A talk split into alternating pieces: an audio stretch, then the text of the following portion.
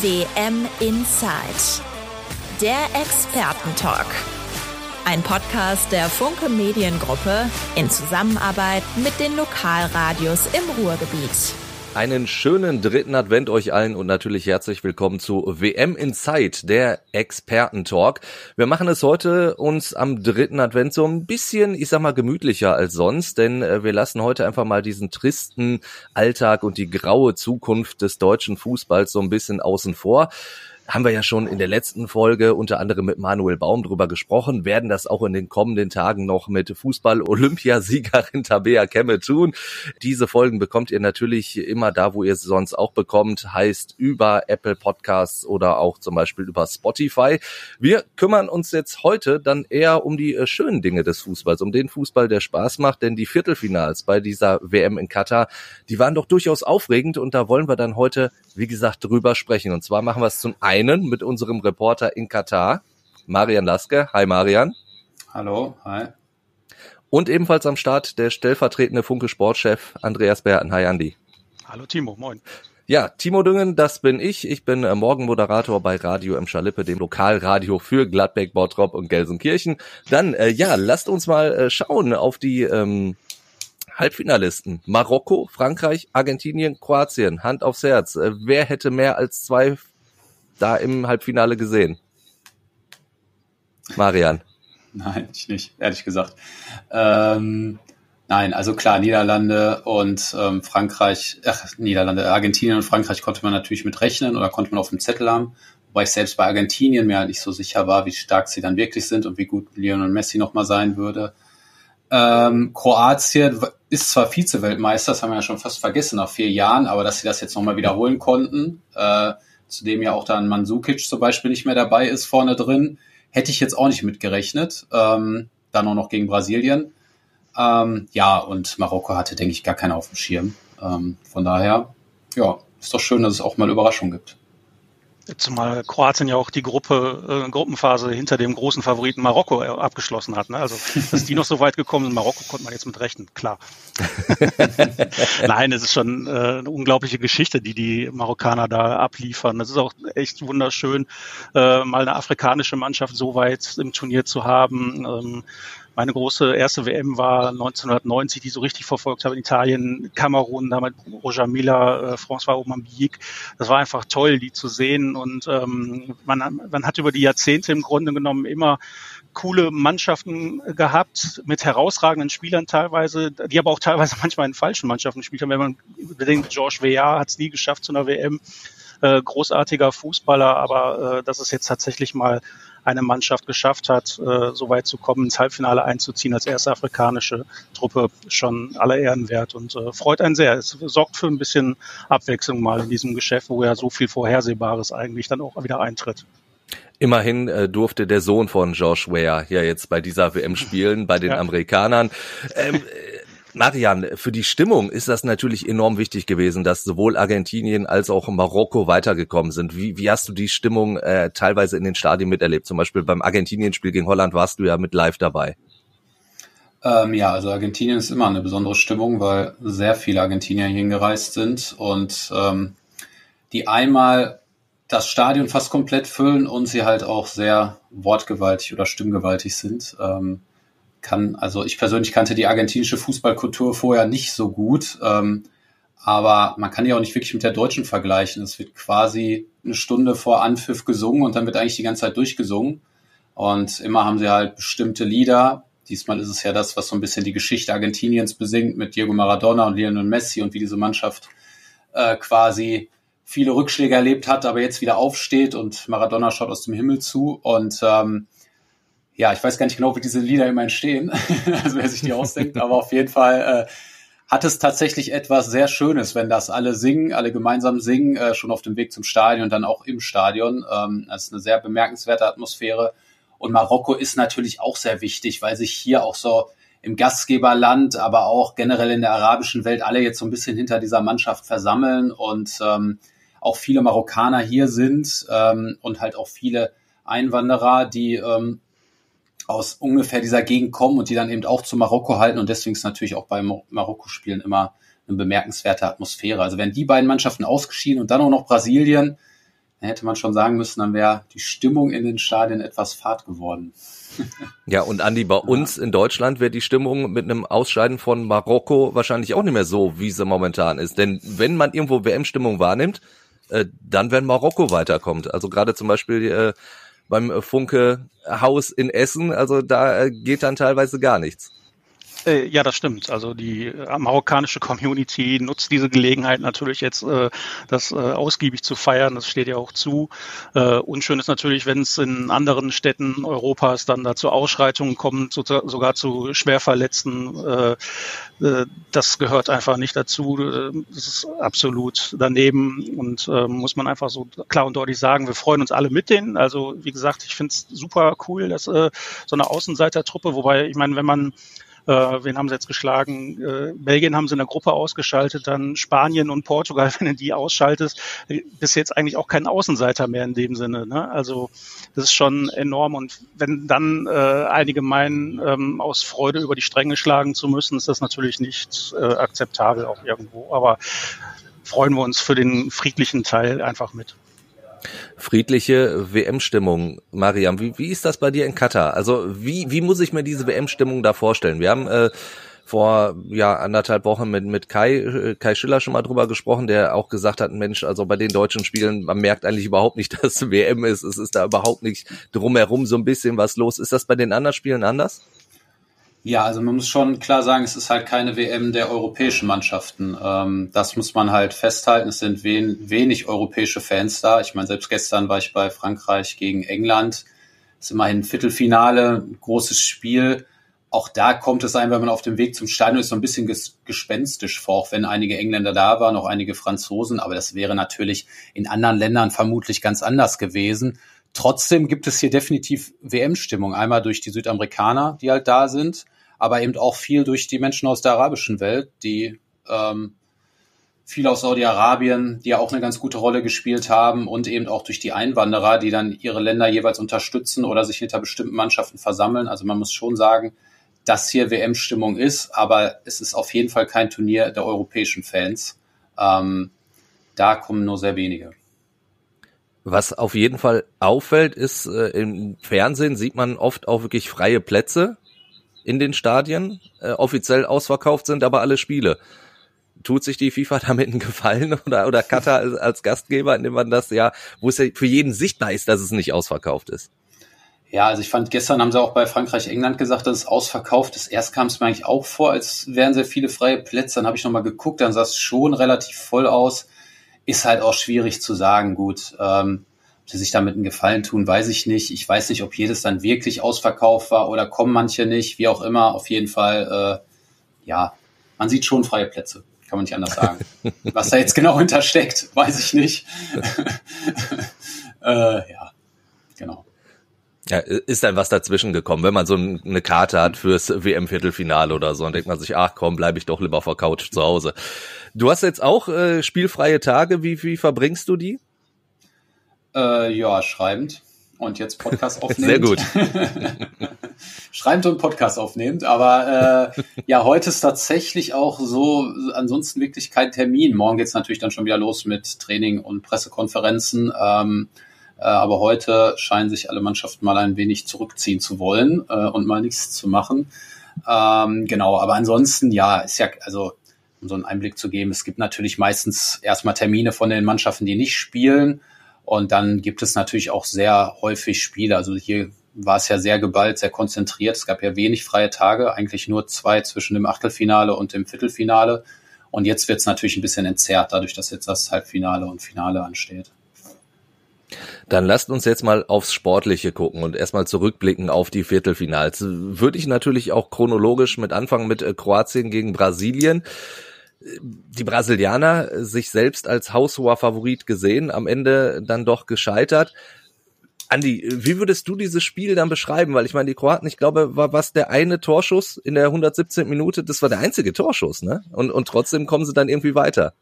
Also ich glaube, da ist jede Träne berechtigt, ehrlich gesagt, wenn man das Spiel gesehen hat. Also äh, Brasilien hat gedrückt, war jetzt auch nicht äh, so kreativ, so torgefährlich wie vielleicht in vorangegangenen Partien, muss man sagen, aber halt schon überlegen. Ähm, ja, Kroaten machen das natürlich auch geschickt. Sie verteidigen sehr, sehr gut, kann man nicht anders sagen.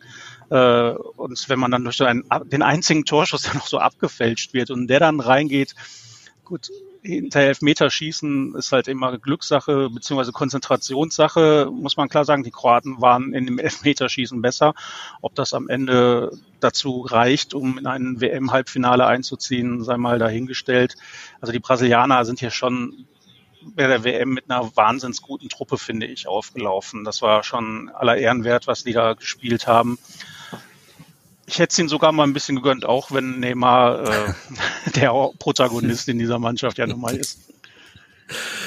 Also es war ja vor allen Dingen die Disziplin der Kroaten, die dann letzten Endes zum Erfolg geführt hat. Also klar, die Konzentration hinten raus beim Elfmeterschießen ist das eine, aber mhm. vorher so diszipliniert zu spielen. Und Marian hat es ja auch gesagt. Also klar, die, die Kroaten als Vize-Weltmeister, aber damals hatten die natürlich auch gefühlt noch eine, eine bessere Truppe und da war ein Luka Modric halt äh, auch noch mal vier Jahre jünger, ne? Also und trotzdem bringen die das irgendwie wieder auf den Platz. Aber das macht er jetzt momentan immer noch recht gut, finde ich, ehrlich Ja, gesagt. ja, richtig. Also wenn er den Ball äh, aus, dem aus dem Stand über 30, 40, 50 Meter einem Mitspieler in den Fuß passt, dann ist das schon eine enorme Qualität, die auch vier Jahre später nicht gelitten hat, muss man ganz ehrlich sagen. Mhm. Ähm, sie machen halt wirklich einen sehr starken Eindruck defensiv, sind äh, füreinander da, laufen für andere mit. Das ist äh, eine enorme Qualität, die man nicht unterschätzen darf. Weshalb man auch nicht sagen kann, dass sie jetzt unverdient dort stünden.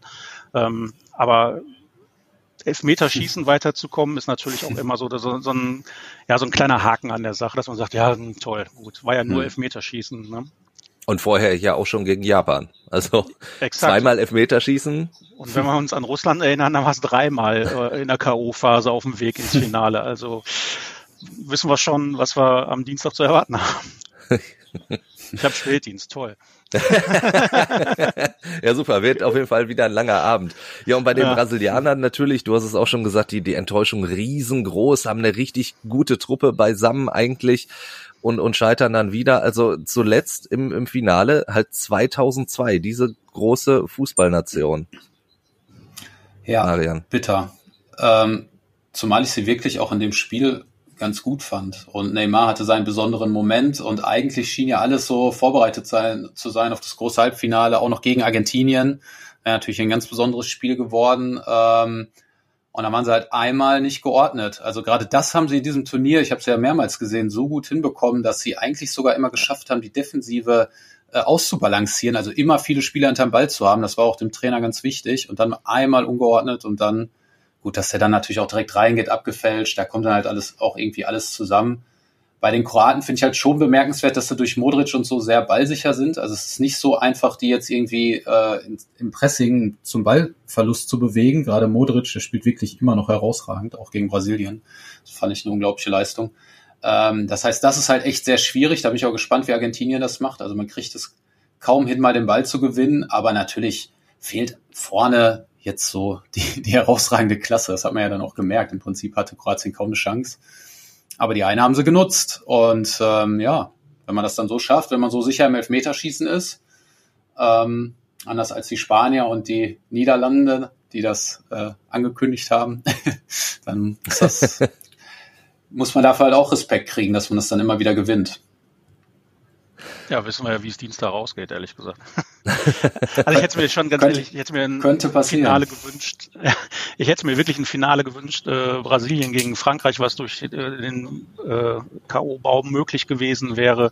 Das waren für mich schon die beiden spielerisch wirklich deutlich stärksten Mannschaften bei diesem Turnier.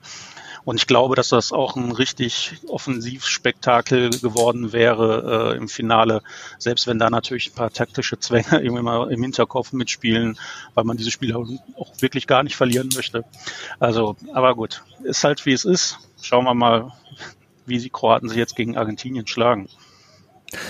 Bevor wir dann auch auf die Argentinier eingehen, würde ich natürlich erstmal auf die zweite große Überraschungsmannschaft, äh, auf die Marokkaner eingehen. Auch da ist natürlich die Disziplin vor allen Dingen ganz, ganz, ganz vorne anzusiedeln. Und auch die Effektivität. Also auch die Marokkaner spielen ja jetzt nicht äh, einen Fußball, wo sie gefühlt 200 Chancen pro Spiel haben, sondern sie nutzen halt die wenigen, die sie haben. Ja, genau. Äh, aber ich meine, wie soll man als Außenseiter auch anders spielen? Ne? Also ich meine, ja, das ist jetzt kein, kein Ballbesitz aufziehen und äh, die ganzen Favor oder Geheimfavoriten oder Teilfavoriten, auf die sie jetzt schon getroffen sind, in die eigene Hälfte drücken, ist ja klar. Ähm, zeigt sich aber, finde ich sowieso bei so einer Weltmeisterschaft immer wieder, dass die meisten Mannschaften erstmal so ein bisschen auf eine sichere Defensive setzen, anstatt wirklich äh, ja viel ins Risiko zu gehen. Sie, äh, die einzigen, die so ein bisschen vielleicht zu viel gemacht haben, war die deutsche Mannschaft und da hat man ja gesehen, was dabei rumgekommen ist. Ähm, also viele Mannschaften setzen ja erstmal auf eine sichere Defensive und Marokko macht das natürlich ganz extrem. Und dass es dann immer so läuft, ist natürlich auch ein bisschen Glück, ein bisschen Momentum, ein bisschen Glück, Können, da kommt irgendwie alles zusammen. Ähm, aber gegen Portugal können sie natürlich auch verlieren oder den Ausgleich kassieren und dann weiß man nicht, wie es ausgeht. Das kann natürlich auch gegen Spanien passieren. Aber so haben sie es halt geschafft und ähm, ja, sie kriegen fast nie ein Gegentor. Schaffen sie das auch gegen Frankreich, kein Gegentor zu kriegen? Wer weiß. Dann ist es natürlich möglich, auch weiterzukommen. Ne? ne? Ja, es hat, glaube ich, auch da tatsächlich bei den Marokkanern so dieses äh, füreinander einstehen, äh, füreinander laufen, kämpfen, verteidigen. Äh, natürlich brauchst du in den gewissen Spielsituationen das Glück oder in dem Fall auch mal so einen Torhüter wie Bono, ähm, der äh, einfach noch super Paraden leistet und dann halt dazu beiträgt, dass so so eine Sensation und es ist ja, es bleibt ja eine Sensation, das ist ja Überraschung für ein zu kleiner Begriff, ehrlich gesagt. Ja. Ähm, so eine Sensation steht dann und wird dann am Ende wahr. Und äh, ja, Argentinien wird sich auch, glaube ich, ziemlich äh, die Zähne ausbeißen an, an Marokko. Die Franzosen meinst du? Ah, Verzeihung, Verzeihung, ja, ja, ja. natürlich ja, aber was ist den Marokkanern denn zuzutrauen? Ist denen was zuzutrauen gegen Frankreich oder ist dann Frankreich wirklich diese eine Nummer dann doch zu groß? Weil die halt auch abgezockt sind, weil die halt auch manchmal nur diesen einen Moment brauchen, um dann zuzuschlagen. Ja, zuzutrauen ist es ihnen natürlich, ist ja klar. Also Frankreich geht als Favorit in das Spiel und die sind halt auch so eine Mannschaft, die so viel Klasse da vorne haben, dass sie halt jederzeit Tor machen können und halt auch eine sehr tiefstehende Mannschaft wie Marokko, die gut verteidigt ausspielen können, aber ich meine, Marokko hat es geschafft, gegen Portugal kein Gegentor zu kriegen. Ähm, das muss man halt erstmal schaffen. Portugal hat vorher deutlich gewonnen, also von daher natürlich ist ihnen das zuzutrauen. Ähm, es wäre aber natürlich wieder eine Sensation oder eine Überraschung, wenn sie das dann tatsächlich schaffen würden. Ja, aber ich glaube, ein Griechenland von 2004 auf äh, WM-Ebene werden wir da jetzt ehrlich gesagt aber nicht erleben. Das kann, also äh, wie du gerade sagtest, der eine, die eine Nummer größer. Äh, ich glaube, das sind die Franzosen wirklich gegen Argentinien oder aber ähm, auch, ähm, mein Gott, sag schnell. Kroatien. Kroatien, ja. äh, gegen beide glaube ich, könnten sie es schaffen, weil sie halt auch ähm, jetzt sich nicht nur durchkämpfen, sondern auch schon durchaus ein ja, strukturiertes, teils auch filigranes Spiel haben. Also es ist jetzt nicht irgendwie so, dass es so eine äh, äh, Truppe ist, die sich nur hinten reinstellt und dann irgendwie auf gut Glück hofft. Also die haben schon auch Qualität in ihrem Kader, so ist das nicht.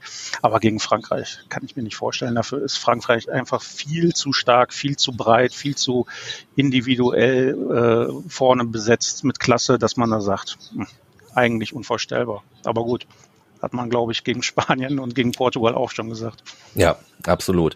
Die, die beiden Viertelfinals, über die wir gesprochen haben, waren sehr enge Spiele und die anderen beiden äh, waren es natürlich auch. Fangen wir an mit Argentinien gegen Holland. Also da dieses hinten raus noch der Ausgleich äh, für die Holländer. Haben die Argentinier sich da zu früh irgendwie zu sicher gefühlt oder war es dann doch irgendwie diese, diese Umstellung bei den Niederländern, die dann äh, wirklich auf, auf lange Kerls äh, vorne gesetzt haben und die Argentinier so dann wirklich nochmal ein bisschen überrumpelt haben? Marian, du hast das Spiel ja äh, live im Stadion erlebt. Wie, wie, man merkt das ja auch manchmal so, so auf der Tribüne, da kippt gerade das Spiel auf dem Feld. Da, da, da spürt man ja in gewisser Weise so ein bisschen was. Hm. Ja, also ich meine, na klar, wenn du jetzt den Anschluss, Anschlusstreffer schießt, das kam ja durch die Einwechslung von Wekos zustande, dann ist ja klar, dass nochmal so eine gewisse Spannung aufkommt, dass äh, die Niederlande drücken und dass dann natürlich ähm, es nochmal knapp wird. Und dazu kommt dann halt hier immer diese Nachspielzeit, die ja quasi nochmal eine ganze Spielphase ist. Das darf man nicht vergessen. Das sind dann nochmal 10, 11 Minuten. Das wäre also jetzt, wenn man, ich weiß nicht, wann Wekos getroffen hat, irgendwie so um die 80. rum. Das wäre dann quasi, als würde er, ja. ja, das ist dann fast so, als würde er in der 70. treffen, wenn man noch die Nachspielzeit mhm. dazu rechnet. Und dann ist natürlich noch, äh, noch eine Menge Zeit und äh, viel möglich. Ähm, ja, und das hat ja Argentinien hatte so ein ähnliches Problem schon gegen Australien. Haben sie Gegentreffer bekommen und haben dann nochmal so ein bisschen geschwommen. Ähm, in den Phasen schaffen sie es dann halt nicht so gut, das Spiel wieder zu beruhigen oder wieder zu den eigenen Gunsten zu drehen, dass es dann natürlich genau so läuft, dass dieser Freischusstrick klappt, dass das dann irgendwie die letzte Aktion ist und so der Ausgleich fällt. Das ist natürlich dann eben auch, ja, Fußball manchmal, ne? Aber es war grandios, ehrlich gesagt. Also äh, den Mumm zu haben, in der elften Minute der Nachspielzeit so eine Variante zu spielen, äh, mit der die Argentinier nun ja gar nicht gerechnet haben. Ähm, und das ist ja auch kein Zufall, ehrlich gesagt, dass der dann tatsächlich, der Freistoß dann in dieser Form so verwertet wird. Also das wird ja auch trainiert. Also ähm, das ist jetzt nicht einfach irgendwie ein äh, Geniestreich, eine Idee, wo man sagt, ach komm, lass uns mal was anderes probieren. Das ist ein WM-Viertelfinale, man liegt hinten, scheidet sonst aus. Ähm, da muss man schon das Selbstvertrauen haben, so eine Variante dann noch äh, abzuschließen. Also aller Ehren wert. Ja, vor allen Dingen müsste man sich die Situation vorstellen, wenn dieser äh, Flachpass in den 16 Meter Raum direkt in der argentinischen Mauer landet, die den Ball wegknallen. Da mhm. würden alle äh, erzählen, mein Gott, die Niederländer. Ja. die haben überhaupt keine Ahnung. Ja, ähm, vorher natürlich bei den Argentiniern auffällig, und ich meine, dafür wurde er ja natürlich gelobt, äh, diese Vorbereitung vom 1 zu 0, wie Lionel Messi diesen Pass spielt. Ist es wirklich so eine Situation, das kann nur Messi? Ich wüsste nicht, wer sonst. Ich muss das so klar sagen. Messi-Fan. Genau, ich bin, ich bin da also. vielleicht nicht ganz objektiv, aber ich wüsste es tatsächlich nicht, wenn man sich das anguckt. Also ähm, es ist schon Wahnsinn, in was für eine Form, also ich hätte ihm das nicht mehr zugetraut, in was für eine Form er sich hier gebracht hat und wie outstanding er hier nochmal spielt. Also natürlich, man muss da immer kritisieren, er hat ganz viele Phasen dabei, wo er sich nicht am Spiel beteiligt, wo er sich quasi zurücknehmen muss, wo die Mannschaft für ihn arbeiten muss. Das macht sie aber. Aber in jedem Moment, in dem er am Ball ist, ist es tatsächlich so, dass er mit einer Körpertäuschung, mit einer Drehung auf einmal den Raum aufreißt und direkt ein Angriff gespielt werden kann. Ähm, das ist wirklich, also das ist wirklich bemerkenswert. Hätte ich ihm nicht mehr zugetraut. Äh, natürlich ist er nicht mehr ganz so wie früher, als er noch über den halben Platz rennen und dribbeln konnte und sprinten könnte. Das hat er nicht mehr. Ähm, der Pass ist natürlich bemerkenswert. Also ich war im Stadion, es hat überhaupt niemand gesehen, dass man da hätte hinspielen können. Ja. ähm, ja, es sah halt aus, als würde er jetzt die Seite wechseln und dann kommt auf einmal dieser Pass. Es war schon bemerkenswert. Ähm, das ist halt das Spiel der Argentinier. Sie setzen halt darauf, dass sie möglichst ein unruhiges, zerfahrenes Spiel produzieren, in dem der Gegner wenig zustande kriegt und hoffen dann darauf, dass sie halt ein, zwei Momente von Messi haben und bis jetzt sind sie so durchgekommen. Das könnte natürlich auch gegen Kroatien wieder klappen. Ähm, ich hätte es halt sehr spannend gefunden, wie Argentinien gegen Brasilien gespielt hätte, weil das wäre nochmal was anderes gewesen. Da wäre erstmal die Defensive viel größere Note bekommen. Da hätte es auch, wäre schwerer zum Tragen gekommen, wenn sich Messi nicht am Bete äh, Verteidigen beteiligt. Ähm, und ob sie dann das auch geschafft hätten, weiß ich nicht. Im Südamerik Südamerika Meisterfinale haben sie es geschafft, aber ob sie das jetzt gegen diese Brasilianer geschafft hätten, hätte ich jetzt mal ein Fragezeichen hinter gemacht. Aber so gegen Kroatien ähm, kann das natürlich wieder gelingen, äh, weil Kroatien hat jetzt auch nicht die Offensivpower dann kann es Argentinien halt wieder genügen, möglichst nichts zuzulassen und vorne darauf zu hoffen, dass Messi die ein, zwei genialen Momente hat, die er bis jetzt immer hatte in diesem Turnier. Und ich finde einfach, dass das Erstaunliche, wenn man jetzt so einen kleinen, eine kleine Parallele zieht zu einem anderen großen Weltstar, der auch allmählich in die Jahre gekommen ist, ähm, Ronaldo wie Messi im Grunde genommen bei Weltmeisterschaften noch die Unvollendeten. Beiden, beide haben davon geträumt, mhm. letztlich nochmal den Titel zu holen. Messi ist halt immer noch in der Lage, solche Momente zu kreieren und solche Überraschungen zu äh, entstehen zu lassen obwohl er sich diese äh, Pausen nimmt, die er dann dafür auch braucht, ehrlich gesagt. Ist ja auch in Ordnung. Ja. Aber wenn das geklärt ist in der Mannschaft, ähm, die verehren ihn, glaube ich, alle so sehr und ähm, diesen Status hat sich ja Ronaldo bei Portugal auch irgendwo selbst verwirkt, muss man ja auch sagen, ähm, so wie er da aufgetreten ist teilweise. Und ähm, bei ihm sieht man halt kolossal, es ist vorbei auf dem allerhöchsten Niveau. Ähm, Messi kann es, glaube ich, aber auch nur noch bei dieser Weltmeisterschaft. Also danach wird es auch schwierig, nochmal auf dieses Niveau ranzukommen äh, oder das zu halten. Und ähm, ja, es ist schon eine schöne Geschichte im Grunde genommen, wenn tatsächlich so einer der beiden Spieler, die über mehr als ein äh, Jahrzehnt den Weltfußball äh, auf Personen reduziert dominiert haben, ähm, dann tatsächlich die Chance bekommt, äh, wirklich nochmal das Allergrößte ähm, zu erreichen. Und man hat ja an den Reaktionen sowohl von Neymar als auch von Ronaldo gesehen, die verdienen sich dumm und dusselig in ihrem Alltag bei ihren Vereinen. Es geht denen bei einer Weltmeisterschaft nicht um Kohle. Es geht denen darum, diesen Pokal am Ende in die Höhe recken mhm. zu können. Und das finde ich, ähm, macht sie dann zumindest mal für Augenblicke noch mal ein bisschen menschlicher, weil sie da eben halt tatsächlich Sportler sind, Fußballer sind, die Träume haben und die einfach den größtmöglichen Erfolg erreichen wollen. Also Ronaldo spielt demnächst wahrscheinlich ja dann in Saudi-Arabien, hm. verdient hm. knappe 200 Millionen Euro. Ja, herzlichen Glückwunsch. Ähm, weiß nicht, was er sich damit alles noch leisten möchte, was er nicht ohnehin schon hat. Aber ähm, der wird das halt sein Leben lang äh, mit sich rumtragen, weil er eben sich ja auch selbst für so genial hält, äh, dass er da vielleicht dann denkt, irgendwie, boah, das habe ich nicht geschafft aber vielleicht auch die anderen nicht für mich mitgeschafft. Das kann natürlich auch sein. ich ich würde diese Kurve zu Ronaldo jetzt auch wirklich einmal kurz äh, schnell mitfahren wollen. Du hast gesagt, er hat sich selber auch so ein bisschen ins Aus manövriert ähm, bei der Mannschaft. Wie groß kann er zum Beispiel diese Szene äh, eine Rolle gespielt haben, als er noch hinterher gesagt hat, ah, ich war doch mit den Haaren dran, das war mein Rekordtor. Da ist er wirklich noch zu seinen Mitspielern gegangen äh, in der Vorrunde, wo es das vermeintliche Ronaldo-Kopfballtor war und man sieht wirklich in der Zeitlupe, er war nicht dran aber er zeigt es immer wieder an, doch, doch, doch, meine Haarspitzen. Sprüht da dieser Egoismus raus, den Ronaldo ja teilweise so ein bisschen hatte, auch wenn er ja doch durchaus innerhalb der Mannschaft immer als mannschaftsdienlich, zumindest in der Kabine, angesehen wird. Und ist das dann jetzt gerade, wo du nicht mehr auf diesem fußballerischen absoluten Höhepunkt bist, wie es ja nun mal bei Ronaldo so ist, ist das dann dieses, dieses eine Quäntchen zu viel gewesen? Also die Eitelkeit hat ja schon immer eine riesengroße Rolle bei ihm gespielt, auch wenn man tatsächlich äh, diversen Menschen, die mit ihm in einer Mannschaft gespielt haben, Glauben schenken darf, dass er halt auch äh, eine sehr kollegiale Seite hat. Aber jetzt äh, weiß ich nicht, vielleicht ist es auch eine Form von Kompensation gerade nochmal, um zu zeigen, ja, Leute, ich bin immer noch einer der Größten, wenn nicht eigentlich sogar der Größte, für den er sich erhält. Ähm, er hat eine unfassbar miese Saison, äh, ein unfassbar mieses Jahr äh, Trennung von Manchester United. Er, ist, er spielt einfach nicht mehr die Rolle. Und ich glaube, das ist für ihn gerade ein riesengroßes Problem, das zu akzeptieren. Und ähm, ich fand auch, als er äh, gegen die Schweiz eingewechselt wurde, das war, glaube ich, irgendwie 70., 73. Minute um den ja. Dreh rum, ähm, ja, das ganze Stadion hat seinen Namen gebrüllt und er stand dann halt so suffisant gelächelt, irgendwie so, so nach dem Motto, als wenn er seinem Trainer sagen wollte, ja, siehst du mal, wen die Leute hier spielen sehen wollen. Und äh, sobald solche Gedanken und solche Egoismen über den ähm, ja, das über die Ziele der Mannschaft gestellt werden, ist es vorbei und dann, dann gewinnst du auch nicht mehr bei deinen Teamkollegen, die vielleicht vorher alles für dich getan haben. Also die merken das natürlich alles und äh, kann, also ich finde es nicht verwunderlich, wenn die Reaktionen dann so sind. Also ich glaube auch, ähm, dieses Verhalten war sicherlich oder diese, dieser Anspruch, den er hat, war eben ein Grund, wie er überhaupt erst so gut werden konnte. Also dieser unglaubliche Ehrgeiz, dieser Anspruch, ja. jeden Rekord zu knacken.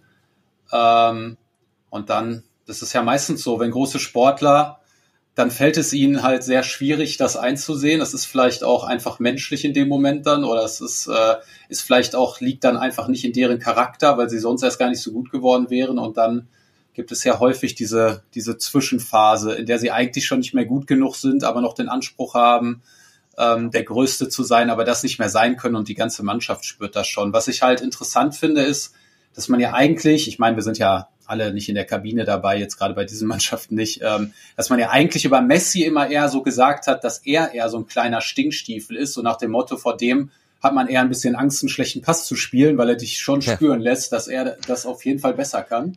Ähm, und Ronaldo eher, obwohl man das ja im ersten Moment nicht so denken würde, eher so der, der kollegiale, coolere Typ gewesen sein soll. Und irgendwie scheint sich das bei dieser WM jetzt so ein bisschen umzudrehen. Zumindestens schafft es Messi jetzt mal schon auf seine ganz eigene Art ein Kapitän zu sein und diese Mannschaft irgendwie mitzureißen in der Art, in der er das macht. Ähm, ähm, natürlich immer irgendwie noch so ein bisschen autistisch genial, aber so ist er halt. und äh, und Ronaldo hat das jetzt anscheinend nicht mehr geschafft. Ich meine, na klar, wir wissen jetzt nicht genau, wie er sich dann wirklich verhalten hat im portugiesischen Mannschaftsquartier, aber so wie man es hört, gab es da auf jeden Fall Unstimmigkeiten und ähm, die Mannschaft war ja auch eine bessere ohne ihn, das muss man schon sagen. Ähm, aber wie es Andi gesagt hat, das finde ich halt auch mal bemerkenswert. Du siehst gerade bei diesen Turnieren dann in der Reaktion, wenn sie rausfliegen, da ist nichts gespielt, da ist nichts Show, was ihnen das bedeutet. Und das treibt ja. sie halt an. Und das wird auch Ronaldo angetrieben haben. Der hat halt wirklich hier nochmal, und es war ja auch nicht völlig un, unrealistisch. Also wäre Portugal da jetzt weitergekommen, natürlich hätten die hier auch, die wären jetzt nicht der Top-Favorit, aber die hätten es schon schaffen können, hier zu gewinnen. Also, und von daher, ja, dann sieht man, was für eine Enttäuschung, was da aus ihm rausgebrochen ist. Ähm, ist auf jeden Fall ein sehr großer. Aber ihn werden wir bei einer Weltmeisterschaft nicht mehr sehen. das ist klar. Das ist vorbei. Das hat man hier schon gemerkt, glaube ich. Nee. Das hat man hier schon gemerkt, dass es jetzt vorbei ist. Ja. Marian, du hast die Art von äh, Messi angesprochen, wie er sich als Kapitän gibt. Jetzt hat man natürlich auch im, im Holland-Spiel so, so ein paar Aktionen gehabt, die man vielleicht so von ihm jetzt nicht kennt. Also dieses Provozieren nach dem äh, verwandelten Elfmeter äh, in, der, in der regulären Spielzeit, dann nach dem Spiel äh, beim TV-Interview, wo er noch Wout Weghorst äh, was mit auf den Weg gibt. Ist ja, das dann also, auch nur menschlich oder sagst du, das war vielleicht auch an der Stelle ein bisschen drüber? Ähm, also es war sicherlich drüber. Es gibt hier zwei Seiten. Also ich glaube, seiner Rolle als Kapitän hat das sicherlich nicht geschadet. Also ich glaube nicht, dass das, äh, also ich glaube, das ist eher sowas, was jetzt gerade bei so einer, sag ich mal, sehr emotionalen argentinischen Mannschaft sicherlich sehr gut ankommt, wenn da der kleine Superstar sich so in die Bresche springt und dadurch da ja auch irgendwie Gefahr läuft, äh, natürlich äh, auch Gegenwind zu bekommen. Ähm, also von daher glaube ich, in der Mannschaft kommt das gut an und auch so für diesen ganzen Geist, diesen zusammengeschworenen Geist, hat das ganze Verhalten sicherlich geholfen. Ob das jetzt so ideal war, ich, ich finde es sehr schwierig, was da vorgefallen ist. Also aus irgendwelchen Gründen müssen sich ja die Argentinier das Gefühl gehabt haben, dass die Niederlande sie provoziert haben. Also Trainer, Spieler, irgendwie ähm, gerade diese Aussage von Van Gaal, dass sie ein Elfmeterschießen gewinnen würden. Ich glaube, das hat sie so auf die Palme gebracht. Ähm, man sieht halt auch in manchen Videos, wie die niederländischen Spieler, die Argentinier provozieren, wenn sie zum Elfmeter gehen. Trotzdem finde ich natürlich, man muss ehrlich gesagt sagen, äh, man kann sich schon anders verhalten. Man muss nicht nach dem entscheidenden Elfmeter vor die Oranje-Spieler laufen und die quasi veralbern. Man muss nicht im Nachhinein dann alle nochmal so äh, anmachen, äh, wie es auch der Torhüter gemacht hat, wie es Messi gemacht hat. Natürlich kann man damit anders ja. umgehen und sollte man wahrscheinlich auch. Ähm, aber das gehört halt irgendwie auch zu dieser Mannschaft dazu, zu dieser Verschworenheit, zu dieser Art, wie sie hier zum Titel kommen wollen muss man nicht mögen. Ich glaube, den Menschen im Land gefällt's ganz gut. Ich äh, habe gelesen, es gibt jetzt schon T-Shirts und so, die bedruckt werden mit dem Spruch von Lionel Messi, den er bei ja. Weghorst an den Kopf geknallt hat. Also von daher, äh, äh, ich glaube, Argentinien, Argentinien hat es nicht hat es nicht geschadet und ich fand es auch nicht schlimm. Äh, ja, also, aber ist doch andererseits mein Lionel Messi, der hat ewig immer nichts gesagt. Vielleicht ist es ja, auch mal, ist ja auch mal ganz lustig, ihn jetzt mal so zu sehen. Aber Argentinien hat ja in der Geschichte der Fußballweltmeisterschaften ja noch nie einen Fairplay oder Superpreis gewonnen. Das stimmt. Also, das muss man klar äh, sagen. Für das, das Gesamtauftreten stimmt. der Mannschaft jedenfalls. Für einzelne das Spieler natürlich schon, aber äh, ja, gut, das, das Spiel war aber auch so extrem aufgeladen. Da war ja diese eine Situation, als ich weiß nicht mehr, wer es war, ähm, den Ball da so Richtung holländische genau. Wand geknallt hat, wo es dann zur Rudelbildung kam, wo Van Dijk mal eben äh, den äh, anderthalb Meter kleineren Argentinier zu Boden gekickt hat, wo man auch hätte sagen können, ja, mein lieber Gott, äh, haben wir auch schon mal eine rote Karte für gesehen in so einem Spiel. Aber äh, die Enttäuschung. Aber er musste ihn noch nicht mal schubsen, ne? Also äh, ist ja wirklich einfach, nur ja. mit der Brust raus und tief eingeatmet. Ja. hat einfach nur tief eingeatmet und das ja. hat gereicht, um den dann irgendwie zwei Meter wegzukicken. ähm, dann die Enttäuschung sicherlich in der zwölften oder elften Minute der Nachspielzeit, dann tatsächlich wirklich noch den Ausgleich zu kassieren, die Verlängerung zu müssen, dann die Scharmützel der Holländer, die gab es ja auch bei dem Elfmeter. Also äh, ja, hinterher sagt man immer, ja, das gehört sich aber nicht. Das, aber ich glaube, aus der Emotion heraus äh, kann man das auch nachvollziehen, wenn das mal passiert. Ist jetzt mhm. keiner zu Schaden gekommen. Äh, wir schreien ja auch immer nach Typen irgendwo, ne? Sagen alle, wir wollen ja. nicht den Einheitsbrei haben, der immer äh, an Spielern, die immer nur das äh, vorgeformt irgendwie von sich geben, total eckenlos sind und nichts irgendwie riskieren wollen. Ja, gut, jetzt hat's äh, für drei Sekunden haben sie den mal äh, die lange Nase gezogen auf uncharmante Art und Weise und gut ist.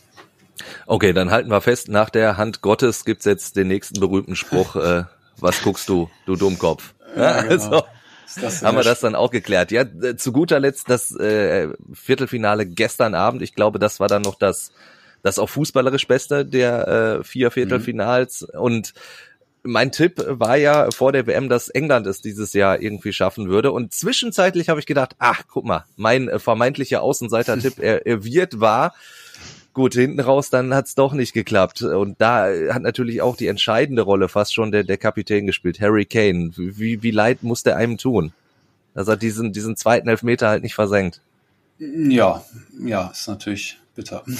Schade, vor allen Dingen, ich meine, mein, gerade wenn er drüber schießt, das ist natürlich immer so, finde ich, oh, das ist natürlich, wenn er jetzt die Ecke, hat die Ecke, hält ihn, aber das ist natürlich bitter. Aufs Tor muss ein Elfmeter schon kommen. Das muss natürlich der Anspruch sein, gerade für einen wie Harry Kane, dass er auf jeden Fall aufs Tor kommt. Ähm, ja, ist ja bitter, vor allen Dingen, weil ich die Engländer gestern wirklich beeindruckend fand. Also sie haben echt gut gespielt. Die haben ja. vielen Phasen die deutlich mehr den Ball, deutlich besseren Chancen, deutlich mehr vom Spiel, wirkten echt wie die bessere Mannschaft.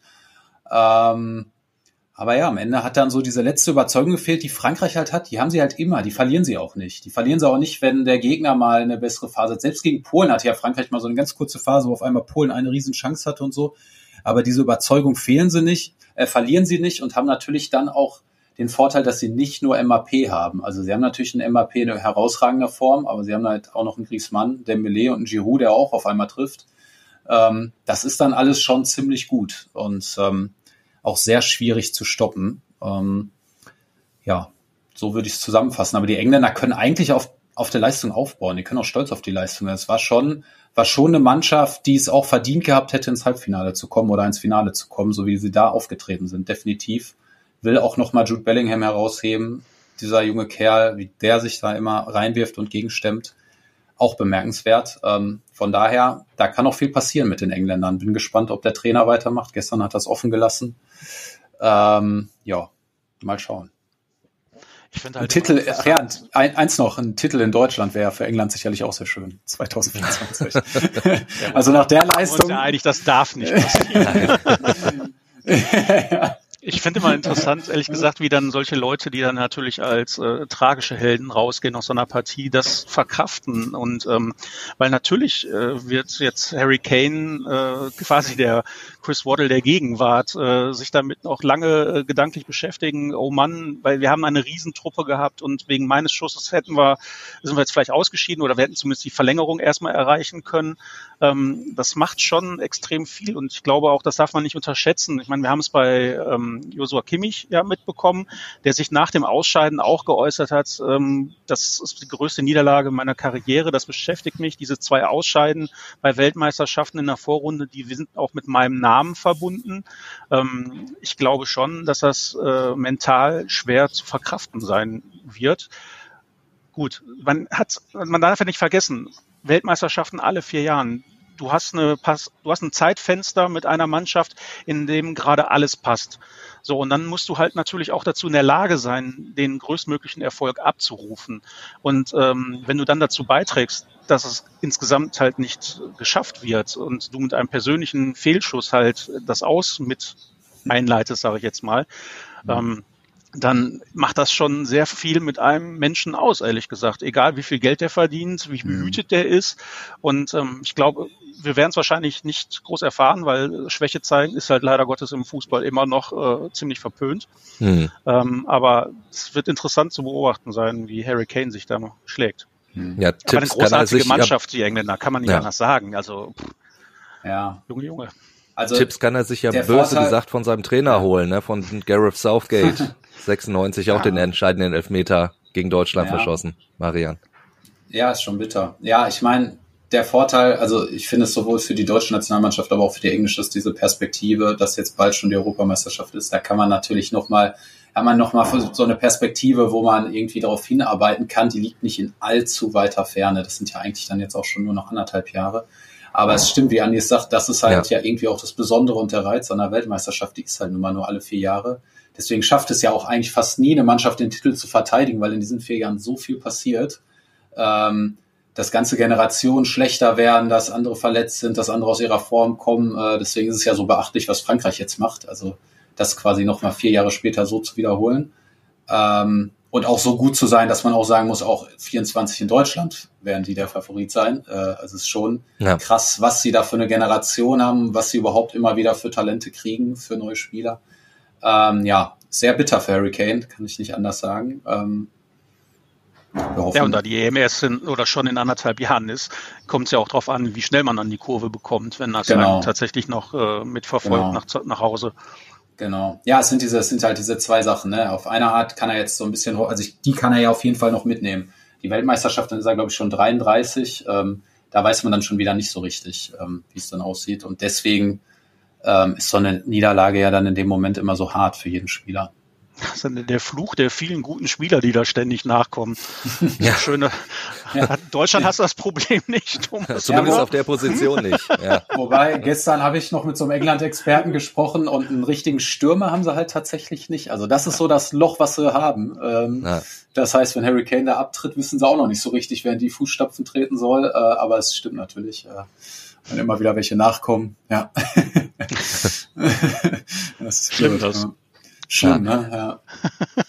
Also an einem, äh, wo man gesehen hat, dass man sich davon auch schnell erholen kann und das wirklich in sehr, sehr jungen Jahren ist er bei den Engländern Saka, ähm, hat er auch bei dem EM-Finale den Elfer verschossen und ich meine, der ja. wirkt ja vollkommen frei aufspielend. Also dem hat's offenbar nicht geschadet, sage ich mal. Für den war das vielleicht sogar noch ein bisschen Persönlichkeitsentwicklung. Und da gab's ja noch auch rassistische Anfeindungen Richtig. gegen ihn ne, nach dem Elfmeter. Also äh, das ist nochmal eine besondere Erschwernis in der ganzen Situation. Also ja, ja wird interessant zu beobachten sein, wie die sich entwickeln. Hm. Dann gucken wir auf die Franzosen. Ihr habt's auch schon gesagt, die können tatsächlich den Titel verteidigen. Zuletzt hat das Brasilien geschafft, 58, äh, 62. Also das ist schon sehr, sehr lange her. Da hat noch ein gewisser Pelé gespielt. Also das, da, da sieht man einfach mal, wie lange das her ist. Die Franzosen, ja, das ist halt auch dieses Selbstverständnis, ne, Marian? Du hast es auch schon gesagt, denen, denen, die juckt das dann vielleicht auch mal nicht, wenn, wenn es so eine Phase gibt, wo sie jetzt nicht so die spielbestimmende Mannschaft sind, weil sie wissen, wir haben die Qualität, um einmal eiskalt zuschlagen zu können.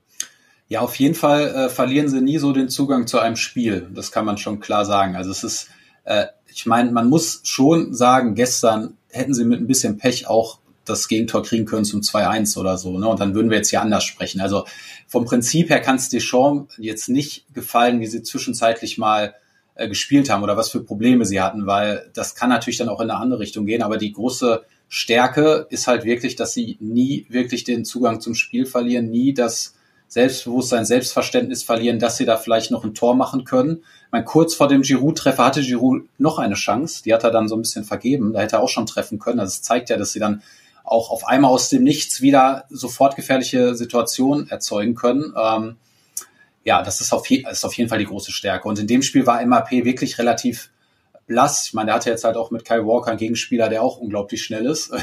es gab ein Duell. Und der sich ja wirklich nur um ihn gekümmert hat. Ne? Ja, also das muss man ja. ja auch mal so sagen. Ja, es gab ein Laufduell der beiden, da hat, glaube ich, MAP am Ende sogar mal ein bisschen vorne, aber das ist schon kalt. Also, das sind wirklich zwei Dampfmaschinen. Aber jetzt äh, trifft er ja auf Hakimi, finde ich auch sehr interessant. Äh, ist ja auch ein sehr guter Rechtsverteidiger, auch sehr schnell. Mal gucken, wie das dann ausgeht. Allerdings hat Hakimi gerade in der Defensive ein bisschen Probleme. Da kann man also gespannt sein, was sich die Marokkaner da so einfallen lassen. Ähm, naja, auf jeden Fall, ja, also Frankreich, muss man sagen, ähm, versuchen eigentlich auch, also haben kein Problem damit, auch mal dem Gegner den Ball zu geben ähm, und wissen halt, dass sie jederzeit, ähm, wenn sie die Gelegenheit kriegen, auch selbst Tore machen können. Ich würde auch Dembele nicht unterschätzen. Der ist halt auch total wichtig, weil immer wenn äh, MAP mal nicht so zum Zug kommt, hast du halt noch einen anderen auf der rechten Seite, der jederzeit mal durch ein Dribbling irgendwas entstehen lassen kann. Und gestern war er eigentlich der bessere Außenspieler. Also er war besser als MAP, hat viel mehr erzeugt. Ähm, aber das zeigt halt auch, wie viel Klasse da drin steckt. Du sagst gerade, ähm, überlassen auch mal dem Gegner den Ball für einen Moment, äh, für eine Zeit. Äh, das ist vollkommen richtig. Und das, das kannst du dir aber auch nur erlauben, wenn du ein grenzenloses Vertrauen in deine eigenen Kräfte hast. Und die mhm. sind so immens bei dieser Truppe. Und äh, wir brauchen jetzt nicht wieder aufzuzählen, welche Spieler da noch äh, gefehlt haben, wer vor der WM absagen musste für das Turnier. Ähm, die wissen haargenau, wir spielen uns unsere Chancen raus und wir haben so viel Qualität, die auch jederzeit zu nutzen. Und ähm, ja, das ist wie so auf so Schienen im Grunde genommen. Also da fährt der französische Zug gerade. Der musste jetzt mal tatsächlich mit äh, ein kleines Rennen fahren mit den Engländern, die ähnlich schnell waren. Ähm, das war jetzt eben der stärkste Gegner im bisherigen Turnierverlauf. Da haben sie jetzt auch nicht ihr bestes Spiel abgeliefert. Das war aber äh, 2018, wenn ich mich richtig erinnere, gegen Belgien im Halbfinale auch nicht so. Mhm. Ähm, trotzdem kommen sie weiter. Für mich die kompletteste und mit Abstand beste Mannschaft, die es gerade auf diesem Planeten gibt. Auf jeden Jetzt Fall. hast du aber gesagt, man sollte nicht drauf eingehen, wer fehlt, aber äh, es ist natürlich die Geschichte, dass Benzema fehlt und plötzlich dann Giroud ja, da ja, fehlt ja nicht nur Benzema, da fehlt noch ein Kunku und ich meine, äh, dann kommen da trotzdem noch mal fünf, sechs Raketen rein, äh, ja. eingewechselt, äh, potenziell. Also Coman äh, wird auch bei Deutschland spielen. Also ja. diesen Vergleich selbst machen wir jetzt nicht, aber nicht auf. ja, naja, aber selbst ein Tyrann würde auch bei Deutschland spielen. Ne? Also es ist, ich meine, das ist einer der Top-Stürmer der bisherigen Bundesliga-Saison. Ne? Das, also das ist schon krass, wen die da alles haben. Und auch wenn die ein paar Ältere dabei haben, wie jetzt zum Beispiel Giroud, der auch nochmal unglaublich äh, spielt bei dieser WM, äh, da sind so viele Junge bei, dass man sich denken muss, ja gut, 2026, hm, wer soll denn die Franzosen da schlagen? Auch noch. Also äh, wie man so viele gute Spieler in so auf so einer Strecke zur Verfügung haben kann, ist schon ziemlich äh, einmalig und vielleicht in der Tat nur mit den äh, Brasilianern aus den 50ern zu vergleichen. Hm. Als ich, der Fußball aber auch noch ein ganz, ganz anderer war. Ja, das muss man auch dazu sagen. Mhm. Mhm. Ja. Also ich höre raus, äh, Frankreich, euer beider absoluter Top-Favorit. Wahrscheinlich schon vor der WM und jetzt auch weiterhin. Ja, also ich hoffe auf ein Finale Argentinien-Frankreich, muss ich sagen. Das hätte ja wirklich nochmal eine besondere Geschichte, eine besondere Strahlkraft, auch noch mit dem Duell zwischen Messi und Mbappé, der Nachfolger von Messi, die dann beide irgendwie aufeinandertreffen. Ähm, aber wenn ich jetzt von allen vier Mannschaften gucken würde, dann muss ich auch sagen, dann macht Frankreich den stabilsten, den besten Eindruck und dann sind sie schon von den vier Mannschaften jetzt der Favorit auf den Titel. Aber es sind natürlich zwei K.O.-Spiele und das macht ja eben auch den Reiz aus. Es ist halt nicht wie bei Mannschaftswettbewerben Hin- und Rückspiel, wodurch Überraschungen deutlich schwieriger sind. Das heißt, in so einem K.O.-Spiel kann natürlich dann alles passieren, gerade in so einem Halbfinale. Ja, ich glaube, es läuft auch auf den Höhepunkt des Sportswashings hinaus, ganz ehrlich. Frankreich gegen Argentinien, Mbappé gegen Messi, Katar, Ole.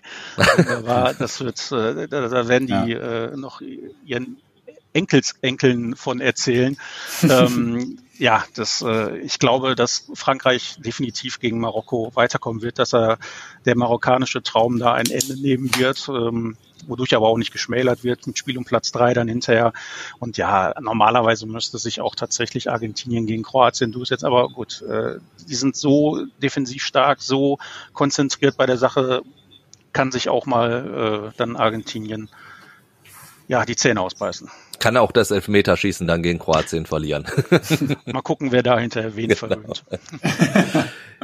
Marian, Andi, dann äh, bedanke ich mich ganz recht herzlich bei euch. Hat sehr, sehr viel Spaß gemacht.